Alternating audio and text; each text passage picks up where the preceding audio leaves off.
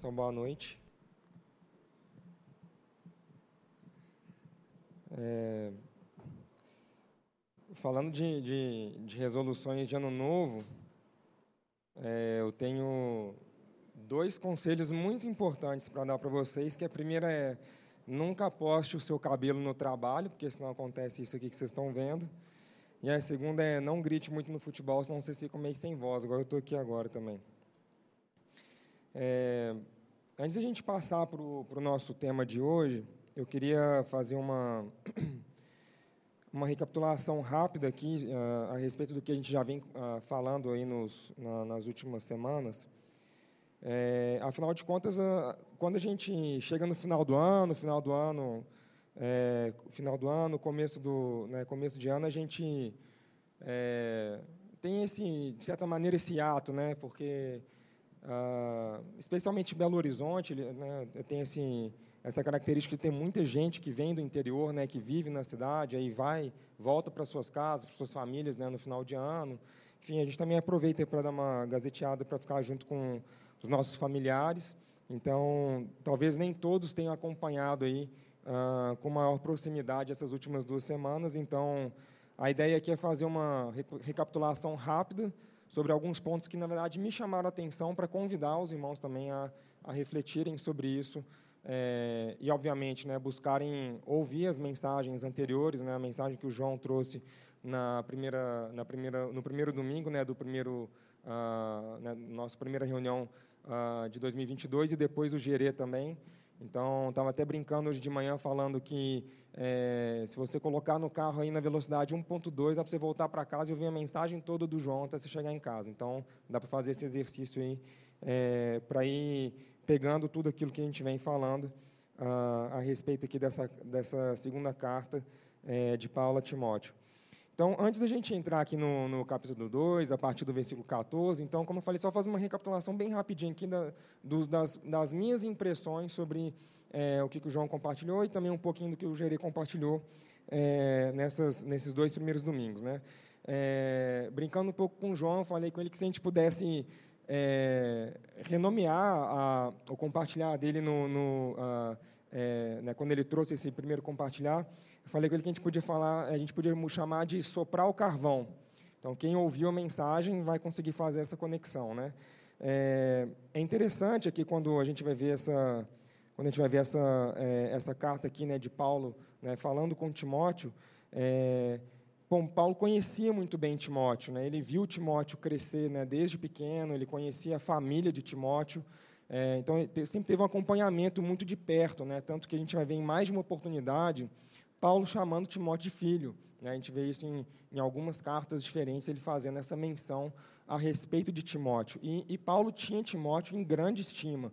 Né, até como o Gerê é, trouxe para a gente na semana passada, né, algumas das cartas que a gente tem aqui, como por exemplo Filipenses, se eu não estou enganado, é meio que escrito em conjunto, os dois estão escrevendo juntos, né, Paulo e Timóteo. Né?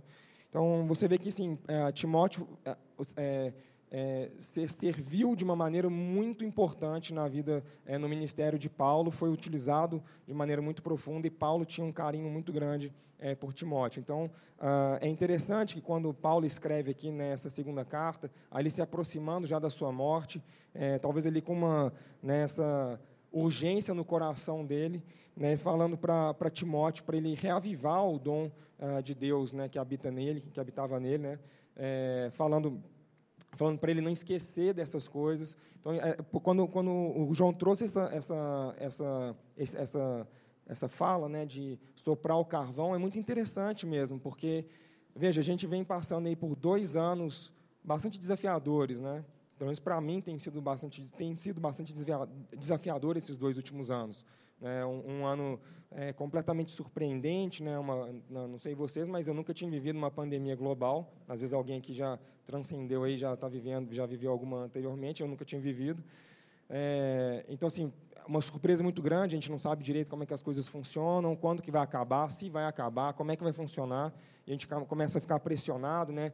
É, imagina eu com duas crianças pequenas, uma da, um dos meus filhos nasceu no meio da pandemia, então pode, não pode visitar, sai, não sai, vai na praça, tem grade, vai, não tem grade, você não sabe o que você faz, né? Criança usa máscara, não usa, você fica naquela loucura, né? A gente fica completamente desnorteado e a gente vai sendo pressionado com relação a isso né, e a necessidade da gente que a gente tem, né, como ser humano, de é, como seres sociáveis, de estar junto com outras pessoas, nós da fé de estarmos ombreados uns com os outros, amparados, caminhando juntos, como que isso vai fazendo falta para a gente à medida que a gente vai é, caminhando tanto tempo, né, com com essas questões todas que a gente vem vivendo ao longo desses, desse período. Né? Então, ah, pelo menos na minha, na minha percepção, tem, ah, tem sido assim, dois anos muito desafiadores. A gente vai vendo como que a gente vai adoecendo na nossa mente, como que a nossa fé também vai esmorecendo de alguma maneira, né, em alguns aspectos. E é interessante que o que Paulo está fazendo aqui é falando justamente para Timóteo, assim, Timóteo,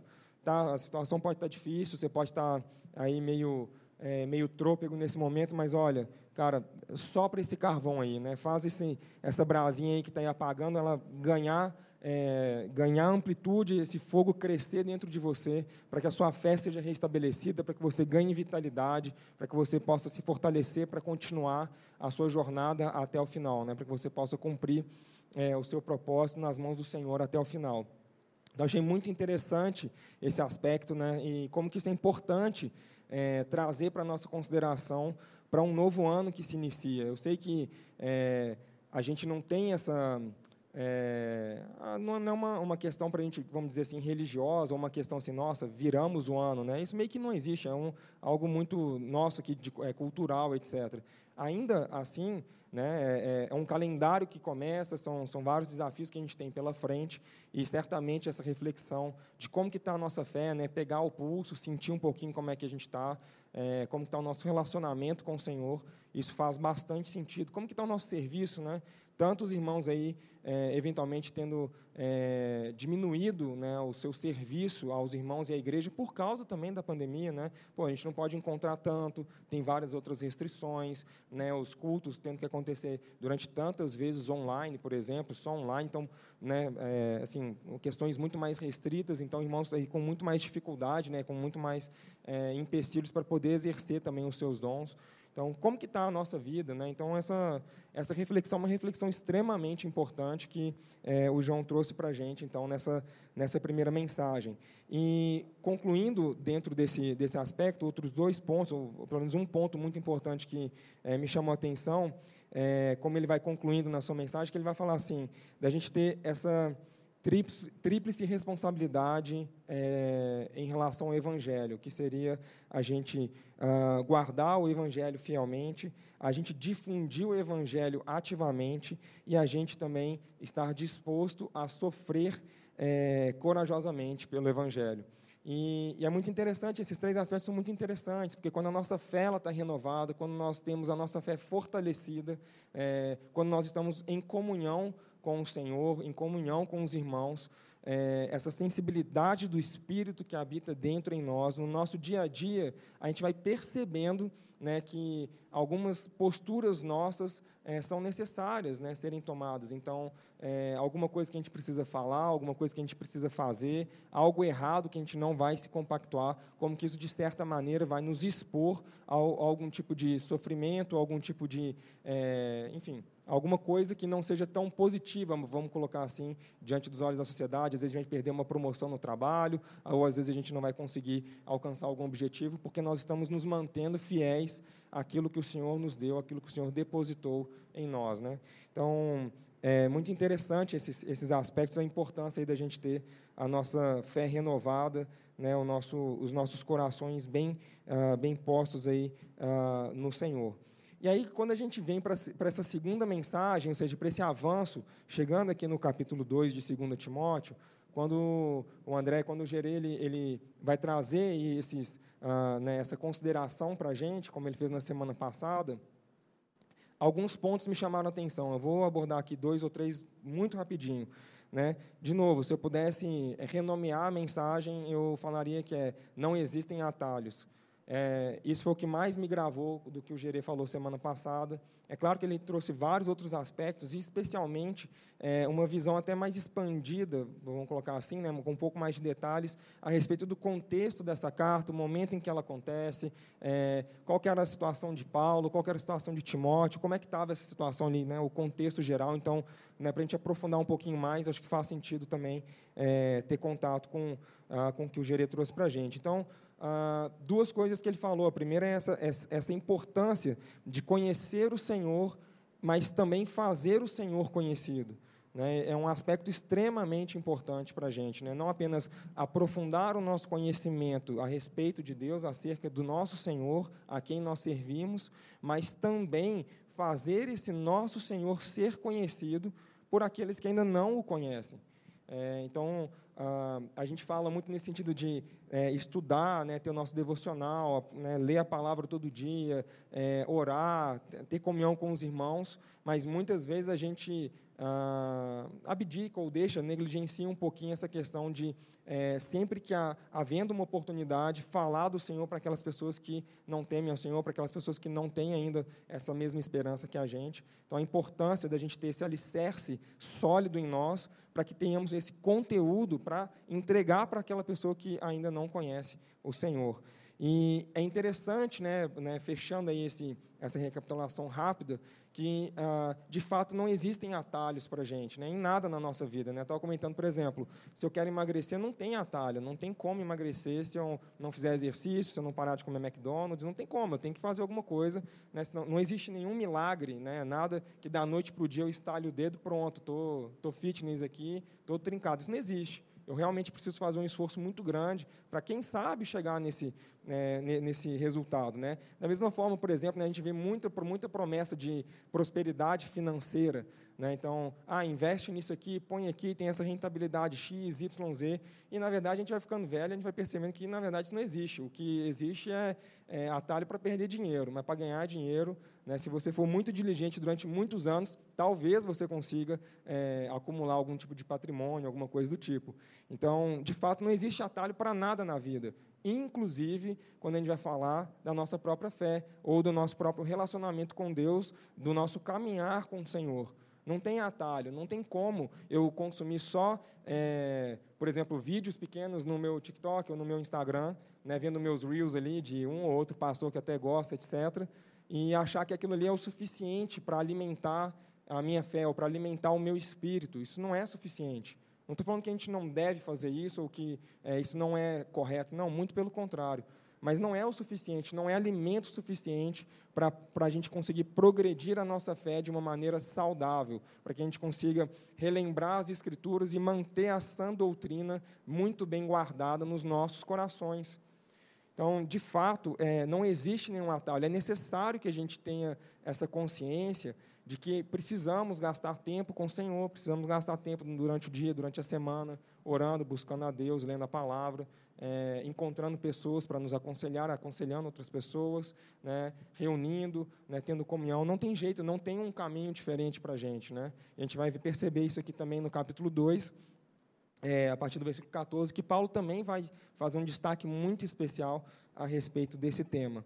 É, e para a gente entrar aqui nesse, nesse segundo, nesse, na nossa mensagem de hoje, é, eu, eu achei muito interessante um resumo que Paulo faz a respeito de Timóteo é, em Filipenses. Eu queria ler ele para vocês, para vocês entenderem o quanto Paulo tinha apreço por Timóteo e o quanto é, essa, esse entendimento, né, essa experiência de vida que Paulo tinha com Timóteo é, é refletida aqui nesse texto. Então, o, tipo, a maneira como Paulo via Timóteo, como que ele descreve Timóteo, faz a gente entender muito melhor por que, que, é, por que né, como e por que, que Paulo vai escrever dessa maneira que ele escreve aqui nessa segunda carta. Então, lá em Filipenses, no, no capítulo 2, se você quiser voltar um pouquinho aí, quem, quem tiver com Bíblia aí, no capítulo 2, a partir do Vou ler a partir do 19 aqui, bem rapidinho. Né? Vai falar assim: Espero, porém, no Senhor Jesus, mandar-vos Timóteo uh, o mais breve possível, a fim de que eh, eu me sinta animado também, tendo conhecimento da vossa situação. Versículo 20. É, porque a, a ninguém tenho de igual sentimento que sinceramente cuide dos vossos interesses. pois todos eles buscam o que é seu próprio, não o que é de Cristo Jesus. Versículo 22. E conheceis o seu caráter provado, pois serviu ao Evangelho junto comigo como filho ao Pai. Este, com efeito, é quem eh, espero enviar tão logo tenha eu visto a minha situação. Então, aqui três aspectos extremamente importantes que Paulo vai é, destacar a respeito de Timóteo. O primeiro dele é que Timóteo era um cara é, que ah, era desinteressado, ou seja, ele cuidava dos interesses é, da igreja onde ele estava, né, onde ele estava servindo, do evangelho, ele, ele fazia sem segundas intenções. Ele não estava visando lucro, ele não estava visando crescer o seu nome, ele não estava visando ter um grande ministério, ele não estava é, visando é, ter uma estátua é, reverenciando ele, ele não estava esperando nada em troca, zero. Ele queria servir ao Senhor, ele queria servir ao Evangelho. Então, esse é um aspecto muito importante, porque à medida que a gente vai caminhando né, na nossa jornada, na nossa fé, na nossa, na nossa vida cristã, a gente percebe muitos casos desse tipo, né, onde as pessoas elas abdicam né, desse desinteresse né, para ganho pessoal ou para adquirir algum tipo de lucro, e não um lucro financeiro necessariamente, mas para ganhar o um nome, para, enfim, é, qualquer coisa nesse sentido. Isso é bastante comum e a gente sabe disso no nosso meio, no meio cristão, vamos falar assim, isso é, é mais comum, infelizmente, do que deveria ser. E Timóteo ele é um grande exemplo de não ser dessa forma. E Paulo ele faz questão de deixar escrito que Timóteo não era assim. Né? Então é impressionante esse destaque que ele faz, né? que Timóteo era o único que era dessa forma. Então, um destaque muito importante para alguém que relativamente jovem naquele momento, né, é, de certa maneira, vamos colocar assim, talvez com menos experiência que outros que estavam ali servindo há mais tempo, né, não vou dizer necessariamente com Paulo, mas outros que estavam servindo ali há mais tempo, e Paulo faz esse destaque extremamente importante a respeito de Timóteo. O segundo ponto que Paulo vai falar aqui a respeito do caráter de Timóteo, que era um caráter provado. Ou seja, Timóteo não era apenas é, uma pessoa que servia a igreja, que servia os irmãos de maneira desinteressada, sem segundas intenções. As pessoas, já, ah, os irmãos tinham isso comprovado na vida de Timóteo. O caráter de Timóteo, o caminhar de Timóteo junto com os irmãos, provava que Timóteo de fato era aquilo que Paulo estava falando. Né? Então, outro aspecto muito importante, né? com a prática, com as obras de Timóteo, a gente percebia, né? ou os irmãos aqui percebiam que, de fato, aquilo que Paulo estava falando a respeito dele era verdade. Né? E por último, que Paulo vai colocar aqui, é que, que Timóteo era é, alguém que serviu ao Evangelho. Né? Então, muito importante também esse aspecto, né? como que é, esse coração de Timóteo de servir ao Evangelho, de servir a palavra, ou seja, olha só a importância, né? a gente vai ler aqui no capítulo 2 de Timóteo, enfim, a gente vai ler é, algumas questões aqui, como que Paulo depositou em Timóteo uma responsabilidade violenta, gigantesca, de perpetuar a sã doutrina, de perpetuar, de repetir, de apresentar, de relembrar, de, de rememorar aos irmãos a palavra de Deus. Né? Então, é, a maneira como Timóteo entregou a sua vida pelo Evangelho. Então, esses três aspectos extremamente importantes, e a gente vai conseguir perceber como que esse tripé meio que sustenta, de fato, aquilo que Timóteo era, e a gente começa a entender também com mais profundidade por que Paulo fala algumas coisas é, para Timóteo nessa segunda carta também. Então, voltando lá para a segunda Timóteo, para a gente ir direto aqui, é, vou fazer, eu vou fazendo a leitura aqui do 14 até o 26, eu vou parando os versículos e a gente vai tentando entender aqui o que, que tem dentro de cada um deles. Tá? Então, 2 Timóteo, a partir do versículo 14, é, capítulo 2, a partir do versículo 14. Então, aqui começa assim: recomenda essas coisas, dá testemunho solene a todos perante Deus, para que evitem contendas de palavras que para nada aproveitam, exceto para a subversão dos ouvintes. Olha que interessante aqui, a gente tem pelo menos duas, é, duas a três instruções extremamente importantes aqui.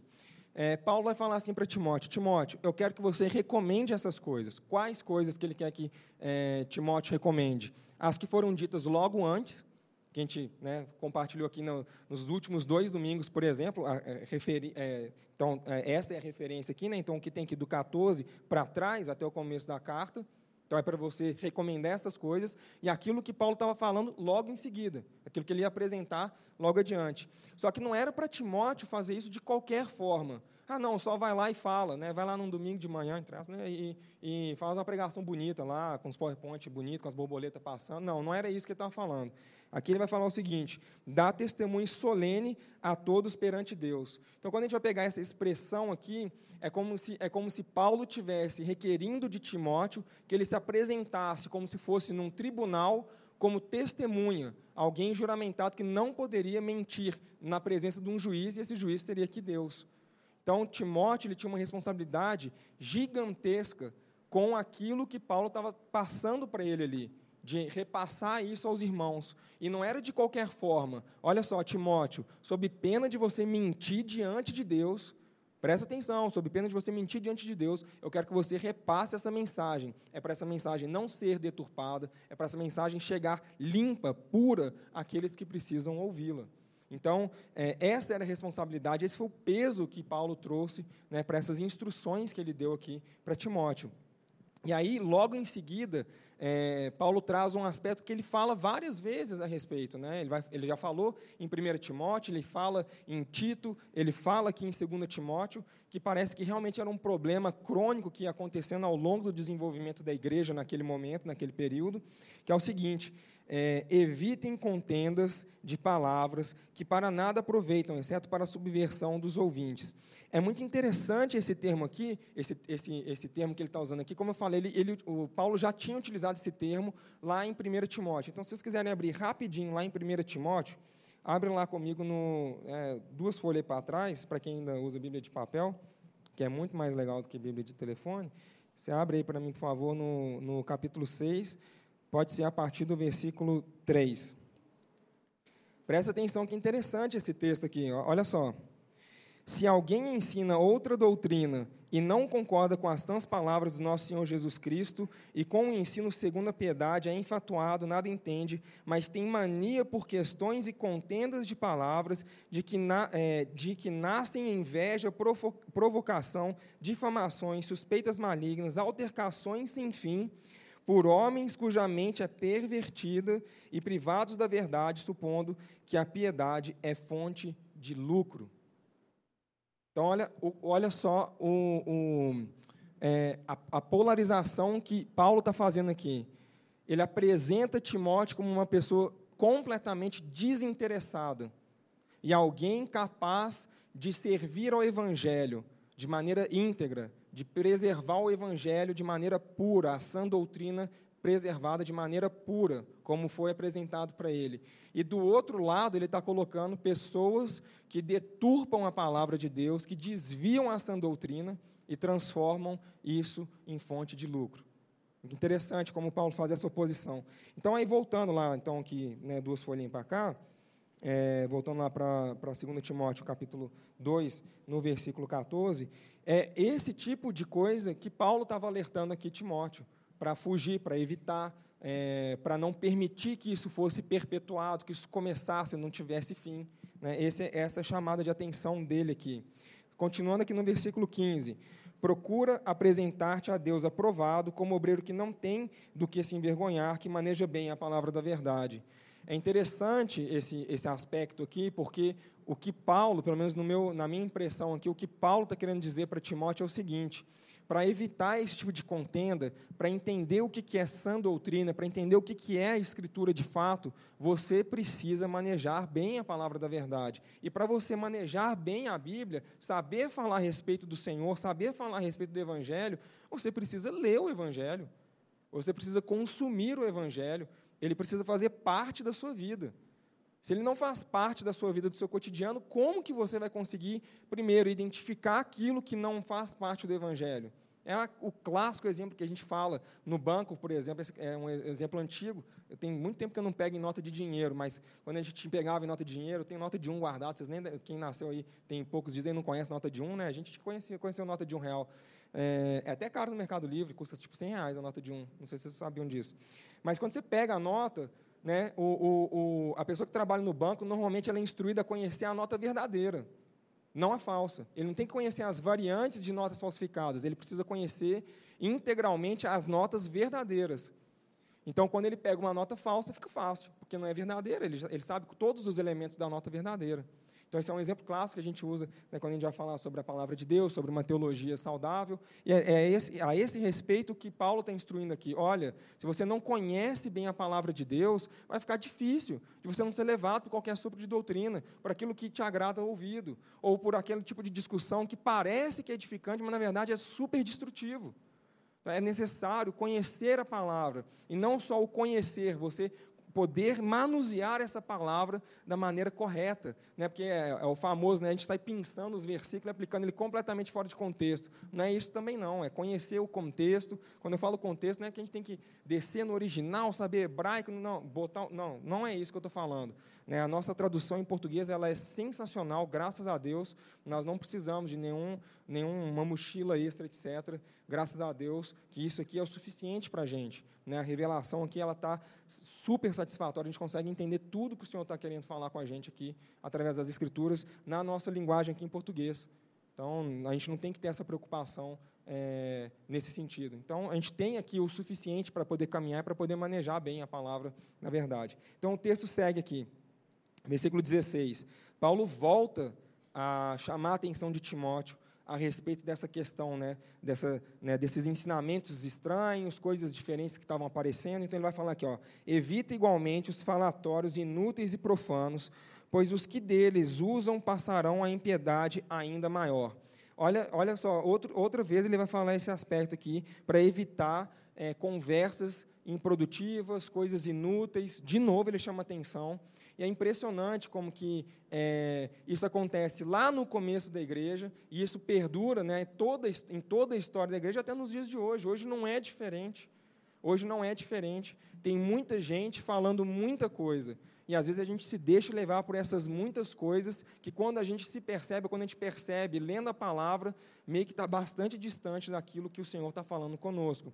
E é interessante aqui que se a gente pegar, sei lá, pega aí um pouquinho mais para frente em Tito, por exemplo, que aqui a gente também tem uma explicação de Paulo um pouquinho maior a respeito desse mesmo assunto. Então pega lá, sei lá, por exemplo, aqui no versículo no capítulo 3, versículo 9 de Tito, vai falar assim: "Evita discussões insensatas". Aí ele vai dar mais exemplos: genealogias, contendas e debates sobre a lei, porque não têm utilidade e são fúteis. Entendeu? Então, é, é impressionante esse, esse, ponto, né? porque, de fato, a gente às vezes fica muito tentado em discutir qual é a próxima grande revelação que nunca nos foi revelado antes. Quem sabe agora, em 2022, nós vamos descobrir quem é o anticristo. Não, cuidado, gente. Não estou falando que isso é negativo, que a gente não deve estudar, pesquisar essas coisas. Mas cuidado para não perder tempo demais com aquilo que não é importante e é improdutivo para nós Existe tanta coisa para a gente conhecer a respeito do Senhor, tantas coisas fundamentais que nós precisamos estudar, é, voltar a estudar de novo, permitir que o Senhor traga né, uma, é, uma readequação nos nossos corações e às vezes nós estamos gastando nosso tempo com algumas coisas que não fazem é, o menor sentido e que não mudam nada para a gente. Né? E aí o texto continua aqui, então voltando lá para 2 Timóteo, no capítulo 2, a partir do 17, continua assim. É, além disso, a linguagem deles ah, corrói como câncer, entre os quais se incluem Himeneu e Fileto. Esses se desviaram da verdade, asseverando que a ressurreição já se realizou e estão pervertendo a fé de alguns. Olha só como, como essas questões são graves. Né? Então, é, quando a gente é, não tem cuidado com aquilo que a gente fala, quando a gente não tem cuidado com aquilo que a gente está consumindo, nós podemos facilmente começar a sermos enganados por aquilo, e nós começamos a transmitir essa mensagem para outras pessoas, e, e, na melhor, e veja, não estou falando nem que assim, é, com, com, com o coração errado, e às vezes, na melhor das intenções, nós acabamos pervertendo a fé de outros irmãos, porque nós não checamos, nós não conhecemos a palavra, nós não estamos tendo comunhão com o Senhor direito, e a gente está deixando várias coisas entrarem, nos pressionarem, aquele negócio ali mexe com os nossos sentidos, a gente passa isso para frente, a gente compartilha essas coisas, a gente até defende essas coisas né, com uma veemência muito grande, e acaba até trazendo confusão para outras pessoas. Então, é, é o cuidado que a gente tem que ter em conhecer a palavra de verdade, e que está aqui acessível para a gente no mais, no mais claro e puro português. Aqui tem um ponto importante, que é, quando a gente vai ler aqui nesse capítulo, no versículo ah, 17, que vai falar aqui né, que a linguagem deles corrói como câncer, é, as traduções em português mais velhas, é, elas utilizavam a palavra gangrena. E eu não sou, eu sou de humanas, eu não sou um cara que entende tanto assim sobre, é, sei lá, medicina. Mas é interessante porque ah, existe uma diferença entre uma diferença considerável entre gangrena e, e, câncer. No fim, do, no fim do dia, o entendimento aqui ele não é alterado, tá? Mas tem um ponto importante quando a gente vai analisar a questão da gangrena, por exemplo, porque a gangrena ela, ela é como se fosse o seguinte, né? Como se uns pedaços nossos né, apodrecesse, morresse, literalmente morresse. Então, sei lá, meu tecido aqui está morrendo e tal, acabou, morreu. Né? Claro, tem, hoje a gente tem vários tipos de tratamentos diferentes, tem coisas que a gente pode fazer, evidentemente, é, mas nessa época aqui, sobretudo, acho que não tinha muito o que fazer, né? E, o, e até hoje mesmo, o, o que acontece quando os remédios não funcionam, a única solução é cortar fora, é, amputar, é, é fazer é, a amputação dessa parte que morreu. Então, é, o que Paulo está falando aqui, e que é muito sério, para a gente ver como que Paulo estava tratando essa questão da, da sã doutrina, de uma teologia saudável, de guardar isso e transmitir isso com muito temor, ele estava falando que quando nós nos afastamos da palavra de Deus e quando nós instruímos a outras pessoas com algo que não é a sã doutrina, nós estamos sujeitos tanto a sermos nós essa carne mortificada, quanto a mortificar outras pessoas. O cuidado que a gente tem que ter com isso, né? E aqui ele está chamando a atenção de Timóteo e assim, cara, percebeu isso? Corta, corta fora. Calma, não estou falando para a gente dar um chute no irmão aqui e mandar ele embora, não. Não é isso que eu estou falando, a gente vai entender isso melhor aqui para frente.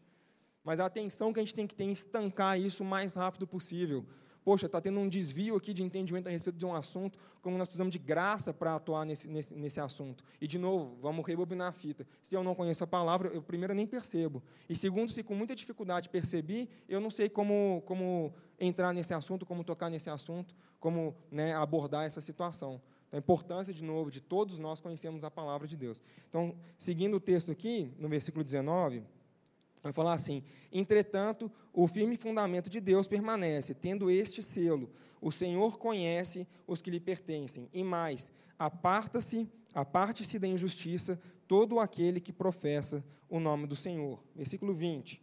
Ora, numa casa, numa grande casa, não há somente utensílios de ouro e de prata, há também de madeira e de barro, alguns para honra, outros, porém, para desonra. Assim, pois, se alguém a si mesmo se purificar destes erros, será utensílio para a honra, santificado e útil ao seu possuidor, estando preparado para toda boa obra. Aqui é interessante, mantendo aqui o um entendimento simples aqui do texto para a gente, é interessante demais, porque o que Paulo está falando para a gente é o seguinte: olha, tem um irmão que está falando a besteira aqui. Nossa, né, o que a gente vai fazer? Ah, expulsa ele da igreja. Calma, calma, vamos entender melhor qual é a situação. Conversa com o irmão, o irmão fala assim, meu Deus, que besteira que eu falei, que coisa absurda. Nossa, né, tem misericórdia. Beleza, o irmão se arrependeu, viu, percebeu que tinha alguma coisa errada. Então, esse irmão ele está restaurado.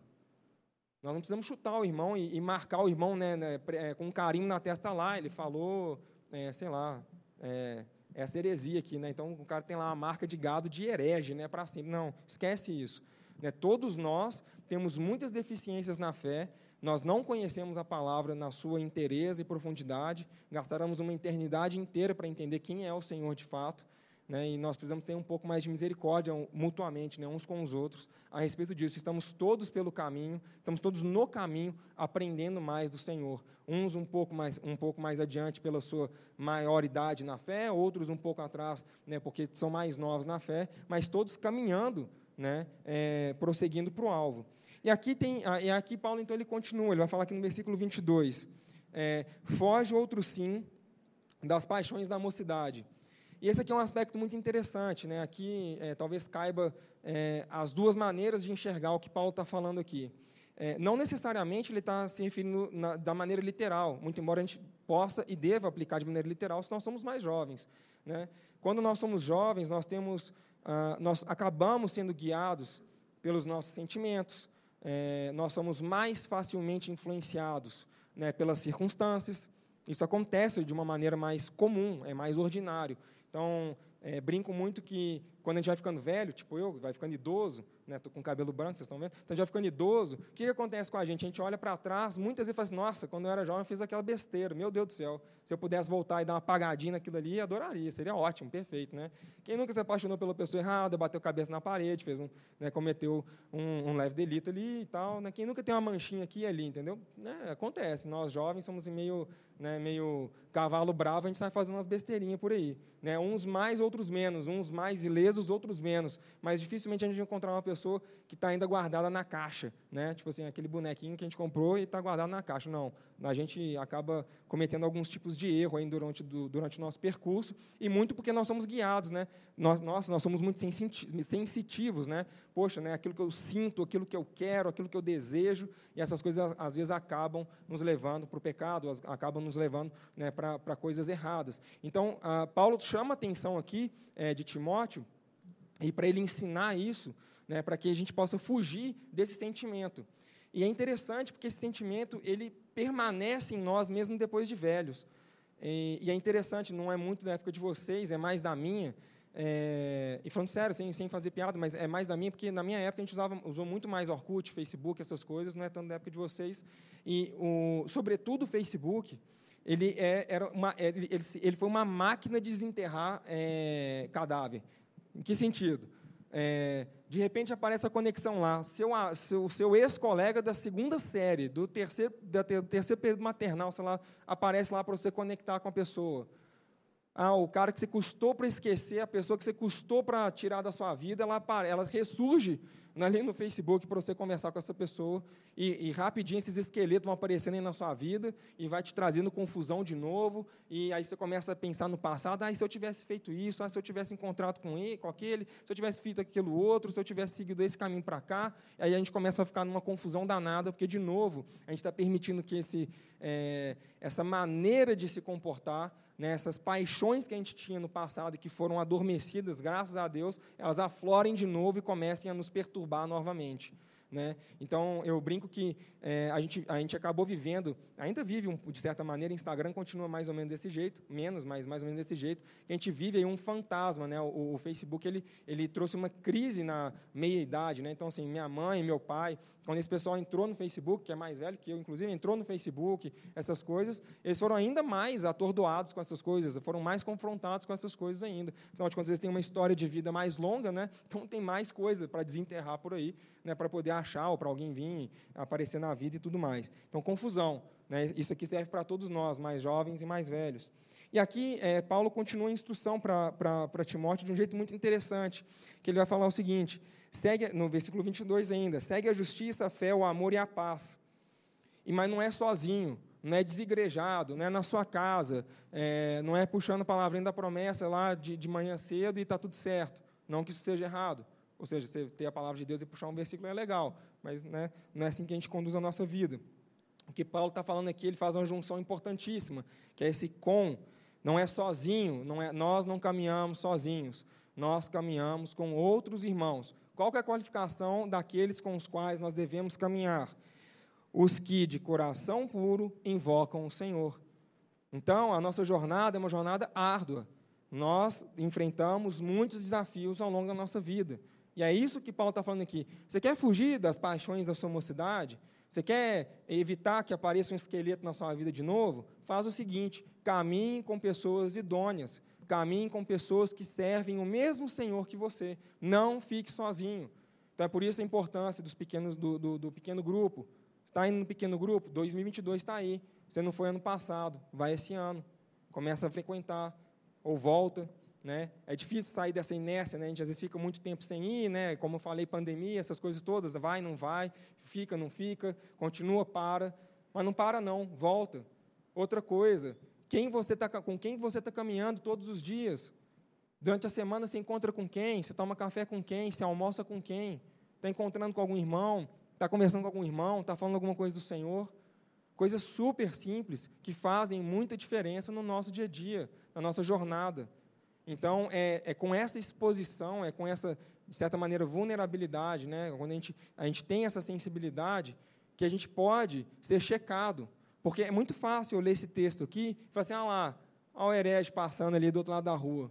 Só que o herege lá do outro lado da rua está olhando para você que está do outro lado da costa e fala assim, ah, lá o herege passando.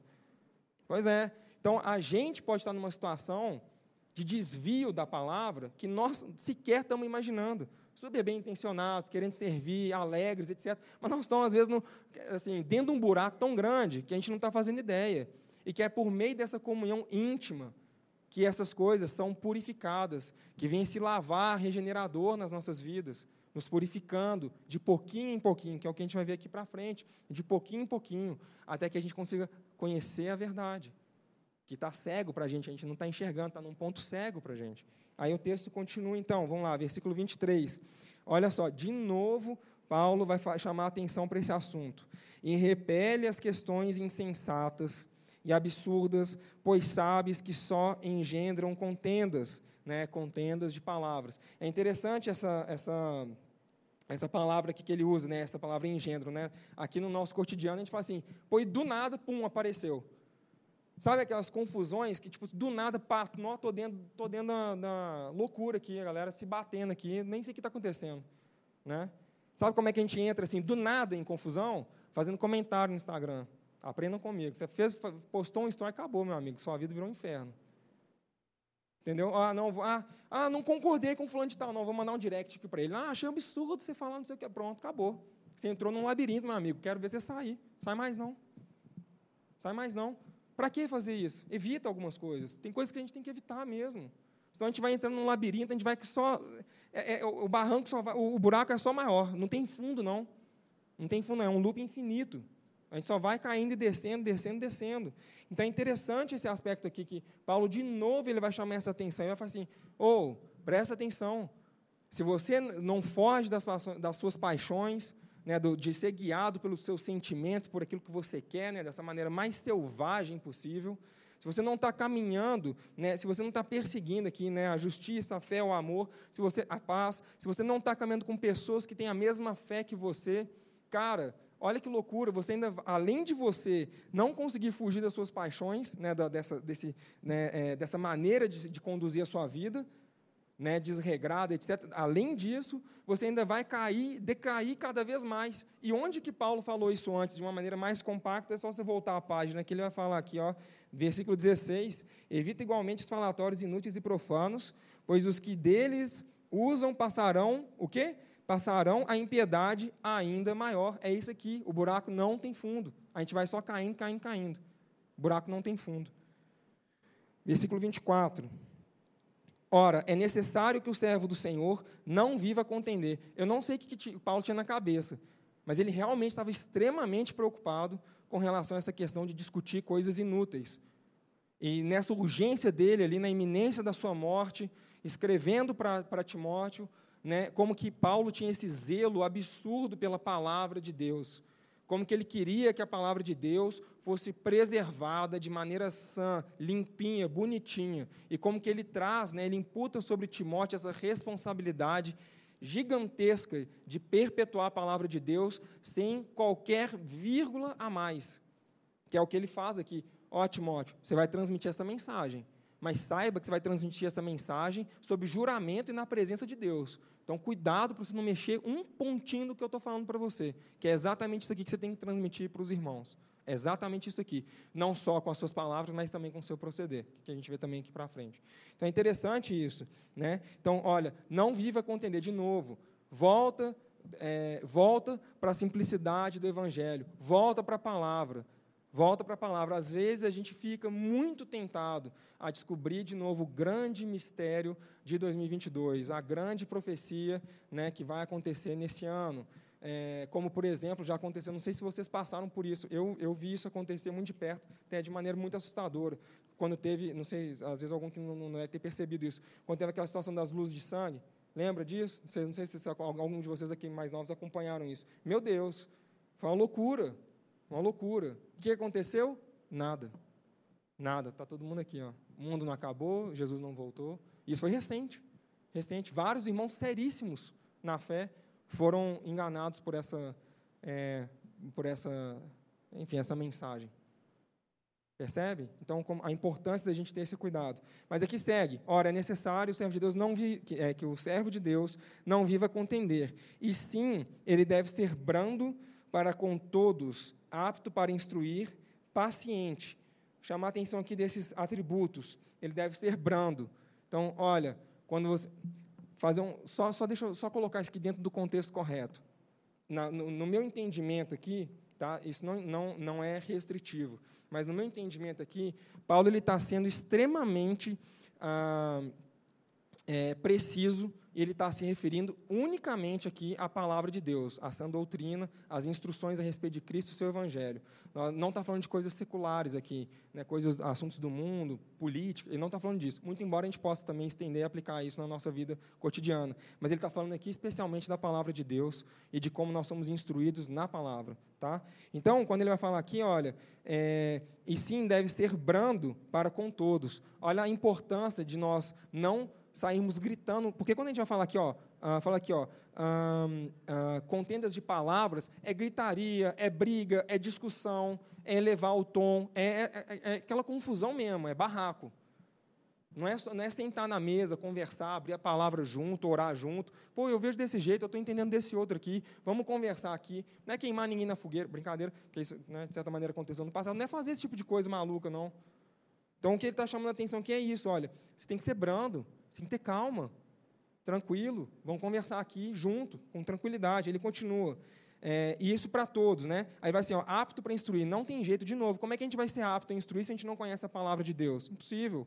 A gente até consegue ensaiar uma frase pronta, decorar metade da letra de uma música, aí você né, recita para o irmão, mas daí acabou. Não tem mais nada, não conhece a palavra, não tem mais nada. Sumiu. Aí ele continua aqui, paciente. E essa aqui é uma chave extremamente importante, porque nós não somos pacientes quando nós estamos conversando com aqueles que pensam de maneira diferente da gente. Nós somos absurdamente intolerantes, especialmente com relação ao Evangelho. Completamente intolerantes. Nós não temos paciência uns com os outros. Nenhuma paciência, zero, essa intolerância, zero. Né? E aí é interessante essa questão da paciência, porque essa paciência está conectada com o próximo versículo. Olha só disciplinando com mansidão os que se opõem. Parar aqui um segundo. Então, esse disciplinando com mansidão, olha que interessante. É, tem dois filhos. Aqui, é, o sentido de Paulo é falando o seguinte: é, fala, corrige, acompanha, instrui, educa, como se fosse o seu filho ou como se fosse uma criança pequena. Não é para você falar assim, ah lá, o nenenzão, deixa eu dar aqui a, a papinha. Não é isso. Sim, é o amor do pai para com o filho. E como a gente instrui uma, duas, cinco, dez, cinquenta vezes, quantas vezes forem necessárias. E aí vem aqui qual é o espírito correto de fazer isso. Que ele segue, que é na expectativa de duas coisas. Quando a gente vai né, disciplinar alguém com mansidão, e de novo, a disciplina, ela aqui, Paulo vai colocar disciplinando com mansidão. Quando nós somos disciplinados, a gente esquece a disciplina, fica só com a mansidão do texto. Quando a gente está disciplinando, a gente fica só com a disciplina e esquece da mansidão. Super comum. Mas aqui Paulo vai falar assim: ó, na expectativa de que Deus lhes conceda não só o arrependimento para conhecerem plenamente a verdade, mas também um retorno à sensatez, livrando-se eles dos laços do diabo, tendo sido feitos cativos por ele para cumprirem a sua vontade. Então aqui a expectativa está relacionada a dois pontos aqui, ó conhecerem plenamente a verdade e retornarem à sensatez. O que, que significa? Conhecer de fato né, a verdade em Cristo, na palavra, na doutrina, com a teologia saudável, conhecer, que às vezes a gente realmente não conhece, a gente está perdido. Viemos de backgrounds diferentes, de instruções diferentes, né, crescemos em contextos diferentes, coisas que a gente acha que são normais, na verdade são grandes aberrações e nós não fazemos ideia ainda. Mas é isso, ó, conhecer plenamente a verdade. E o segundo ponto, retornar à sensatez. Porque quando nós conhecemos a verdade, é quando a, gente, a nossa mente volta a pensar do jeito certo.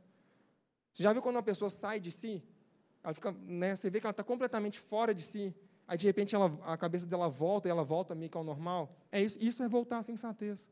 A pessoa teve um lapso, saiu completamente de si. Aí, de repente, ah, não, voltou aqui à sua normalidade. Aquela pessoa que você sempre conheceu direitinho como é que ela era. É isso que o texto está se referindo. Então, aquele, aquele que conhece plenamente a verdade, que alcança esse, é, é, esse conhecimento, aqui por meio dessa disciplina com mansidão, essa pessoa, quando ela alcança é, essa, essa, essa verdade, ela também, por consequência, volta à sensatez. E é interessante que aquele que está ajudando essa pessoa com paciência, ou seja, tomando café, almoçando com ela, visitando ela, chamando ela para nossa casa, indo, correndo atrás dessa pessoa, correndo atrás desse irmão, né, tendo, havendo essa abertura, estando junto, caminhando junto, nessa paciência gigantesca, sempre com essa esperança, porque de pouquinho em pouquinho, dia por dia, pouquinho em pouquinho, né, o Senhor vai ganhando os nossos corações, né, e quando é a gente, a gente não está percebendo, é a gente, né, o Senhor vai ganhando o nosso coração, nosso coração, até o ponto de você dar aquele, você fala assim, não, meu Deus, o que, que eu fiz? Que arrependimento, o que, que eu estava fazendo? Estava completamente fora de mim. Nossa, que vergonha. Né, dá vontade de, sei lá, botar um saco na cabeça aqui e sair andando na rua. Fazer uma plástica e mudar o rosto. Ninguém me reconhecer. Né? Mas é interessante, olha só o aspecto que fala assim, olha, não, tenha paciência. Né, para você, tipo, por um lado, Paulo está falando aqui a importância de preservar a palavra de Deus. Quando a gente vai falar da sã doutrina, é, é realmente isso, olha, amputa, joga fora. Não é joga fora o irmão, joga fora o ensinamento errado. Com relação ao irmão, seja paciente. Seja paciente. Caminha com ele. E com expectativa. Não vai fazer isso. Se você não tem expectativa, não faça. Pede para outra pessoa que tem essa expectativa, faça porque você não quer que essa pessoa conheça a verdade, você não quer que essa pessoa se arrependa, que essa pessoa volte a, a, a sensatez, para que você vai fazer isso, né? Então, primeiro vai tratar o seu coração, mas permita, né, se você for escolhido pelo Senhor para isso, permita que o Senhor faça isso por meio da sua vida com paciência, com essa mansidão, para que essa pessoa possa né, é, conhecer a palavra da verdade, né, conhecer a verdade é, plenamente. E, de novo, essa pessoa, esse irmão, só vai ter conhecimento da palavra, só vai ter conhecimento é, pleno da verdade, se você conhecer a palavra. Se você não conhece a palavra, você não tem como instruir essa pessoa e como ajudar essa pessoa. Por isso, de novo, essa urgência de Paulo aqui, falando: ei, você precisa conhecer a palavra de Deus. Você precisa guardar a sã doutrina. Você, Timóteo, precisa entender que você não tem condições de caminhar nessa vida sozinho. Você precisa de é, se parear com pessoas que temem e servem é, de interesse de coração né, o mesmo Deus que você. Né? Então, ah, esse é o contexto desse capítulo 2, esse é o contexto dessas instruções que, que Paulo traz aqui é, para Timóteo, a partir desse versículo 14. Até brinquei com o João ontem e falei assim, João, é, aqui é quase, né, assim, você fazendo assim, um esforço muito grande, é quase que os dez mandamentos de Paulo para Timóteo. Você vai pegar aqui, é, se você for recapitular comigo, olha só, recomenda, dá testemunho, evita, procura, evita igualmente os falatórios, aí ele continua, é, aparte-se da injustiça, é, foge das paixões da mocidade, repele questões insensatas, não viva contender. Né? Então, você vai pegando, são vários, é, Paulo vai utilizar aqui vários, vários pontos aqui de maneira muito direta, de maneira muito sucinta, assim, ô Timóteo, essas coisas que são urgentes, são extremamente importantes para você e para a igreja. Então, guarda essas coisas e, por favor, guarde bem ao ponto de você conseguir transmitir isso, literalmente como eu estou te instruindo aqui. E faz isso com muito zelo, com muito cuidado. Então, se você encontrar alguém pelo caminho que está distante desse, dessa instrução que eu estou te falando, não é para você sair dando tapa na cabeça, não. Calma. Se precisar, talvez, mas calma. Primeiro você vai conversar com essa pessoa e ter muita, muita paciência. Acompanhar essa pessoa pelo caminho. Porque a nossa expectativa é que façam a mesma coisa com a gente. Essa deveria, pelo menos, né? Aí a gente troca aqui, né? De novo, é muito fácil para a gente, quando a gente olha para um terceiro, quando a gente lê a palavra de Deus, pensando no coleguinha que está tá distante, que está sujinho. Só que quando a gente troca de lugar e coloca a gente no lugar, talvez o entendimento né, do que Paulo está falando aqui para Timóteo ganhe um pouco mais de sentido, talvez um pouco mais de cor e de preocupação também. Né? Então, é, era isso que eu queria trazer para os irmãos aqui hoje. É, de novo, é, é, um ano de 2022 desafiador, mesmo, como a gente tem falado. Né? Temos passado aí vários desafios ao longo dos últimos anos. Além dessas questões de pandemia, perdas importantes para tantos irmãos aí que perderam pais, perderam amigos, irmãos na fé, no nosso trabalho, tantas pessoas que também tem, eh, passaram por situações difíceis, sensíveis. Não só isso, a gente vem entrando aí numa crise financeira que não é só, né, numa crise financeira que não é só no Brasil, não é exclusividade daqui, é uma questão né, global. Situação difícil. Como nós precisamos renovar a nossa fé, como nós precisamos né, soprar aí né, esse carvão para acender esse fogo na gente. de novo, como que isso nos leva, né, deveria nos levar de maneira desesperada a estarmos mais perto uns dos outros, acompanhar e sermos acompanhados. Então, que esse ano a gente possa fazer essa reflexão. Né? Se eu pudesse separar aqui, é claro que aqui tem tantas coisas que cada um individualmente vai encaixar no seu coração, como eu tenho encaixado no meu. E foi o que eu falei de manhã hoje também, eu, eu repito aqui. Esse versículo 22, para mim, ele chama muita atenção. Porque, de fato, é muito importante né, que a gente siga a justiça, a fé, o amor e a paz. É, é muito importante mesmo. É, é um exercício é, bastante elementar para a nossa vida, né, para a gente poder caminhar, seguir vivo, caminhando a nossa, a nossa jornada. Mas, sobretudo, com outros irmãos que compartilhem da mesma fé que a gente. Tanto para que a gente possa ser útil, quanto também para que esses irmãos sejam úteis nas nossas vidas. Né? É, vamos orar. Senhor, nós é, agradecemos pela Sua palavra. É, graças a Deus pelo seu Espírito Santo, que todo esse zelo veio sendo ah, imputado ao longo de todos esses anos para que a sua palavra chegasse intacta a nós nos dias de hoje. E é um privilégio muito grande a gente poder estar numa sociedade minimamente livre para abrir a Sua palavra, para estudarmos juntos, entendermos aquilo que o Senhor tem para falar conosco, Senhor.